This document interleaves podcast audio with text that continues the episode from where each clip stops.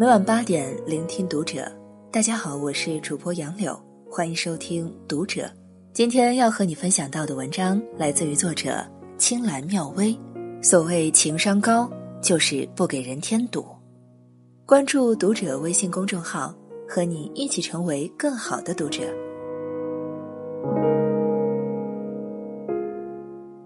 同事小慧患有多囊卵巢综合症，怀孕很困难。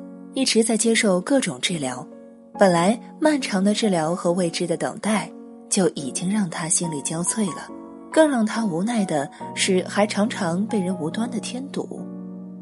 他的一个高中同学，八百年都没有联系了，不知道从哪里听说他不孕不育的事情，特意对他关切的鼓励了一番，这让小慧十分感动。可是后来慢慢味道就不太对了。同学隔三差五就在 QQ 上问一句：“怀上了没？”然后不痛不痒的说几句“加油”之类的话，一副知心姐姐的架势。小慧开始还会和他聊聊，可是三天两头被这么追问着，真是让人烦不胜烦。经过治疗后，小慧终于怀孕了，而且还是双胞胎。当这个同学又一次来询问的时候，小慧如实回答。说怀了一对双胞胎，同学似乎很是意外，说了一句：“哦，挺好的。”从此再也没有下文了。甚至小慧生完孩子以后，他连一句恭喜都没有奉上。小慧总算彻底看清了同学的真实意图：这种人打着关心的旗号探刺别人的痛处，不过是为了满足自己那点无聊的好奇心和阴暗的虚荣心而已。小慧把他拉黑了。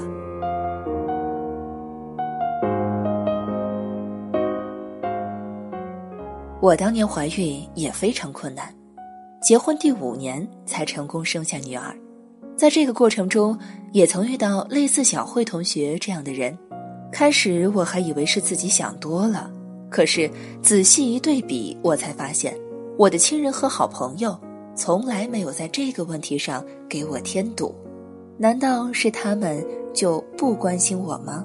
当然不是，只是他们知道我内心的焦虑和无助，过多的询问只会给我徒增烦恼和压力，所以他们选择不说也不问，来呵护我那脆弱的自尊。近年来，情商这个词特别流行，谁都想做一个高情商的人。在我看来，真正的高情商，首先必须建立在善意的基础上。如果这个出发点错了，再高级的情商也不过是虚假的表演。表妹今年研究生毕业，年前就开始在找工作。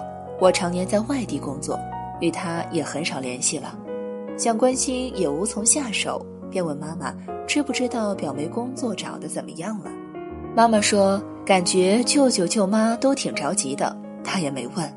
妈妈还提醒我说，你也不要去问，咱们也帮不上什么忙。问了只会让他们心烦，等他工作落实了，我们自然就知道了。果然，春节后不久就听说表妹签了一家大型银行的工作，我也默默的为她开心。既然帮不上忙，那就不要瞎关心。我对妈妈说的这个道理深以为然。那些身处困境的人，其实根本不需要太多廉价的关心。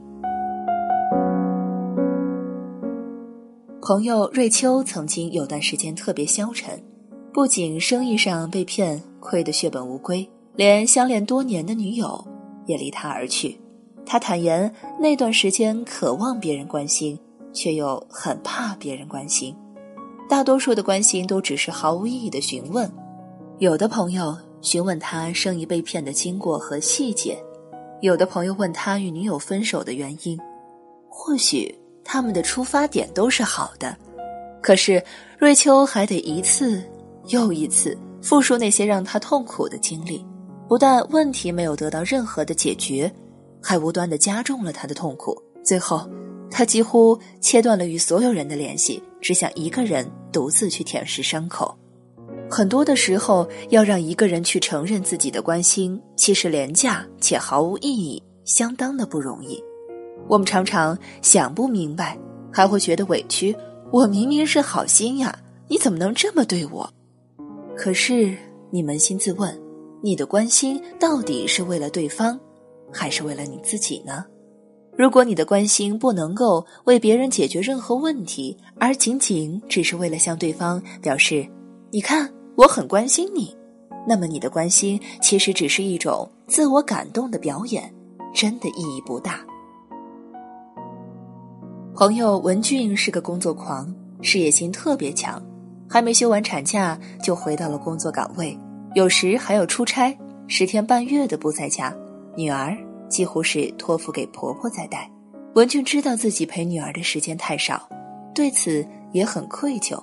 可是他权衡之下，还是选择了继续维持着现在的工作状态。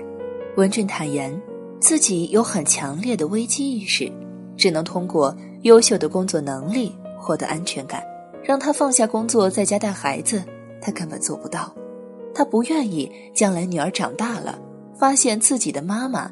什么都不会，可是他身边的人常常有意无意的提醒着他：什么孩子陪在你身边的时间就那么几年，一定要好好珍惜了；什么孩子缺乏母亲的陪伴会没有安全感了；什么老人带孩子容易性格缺陷了等等。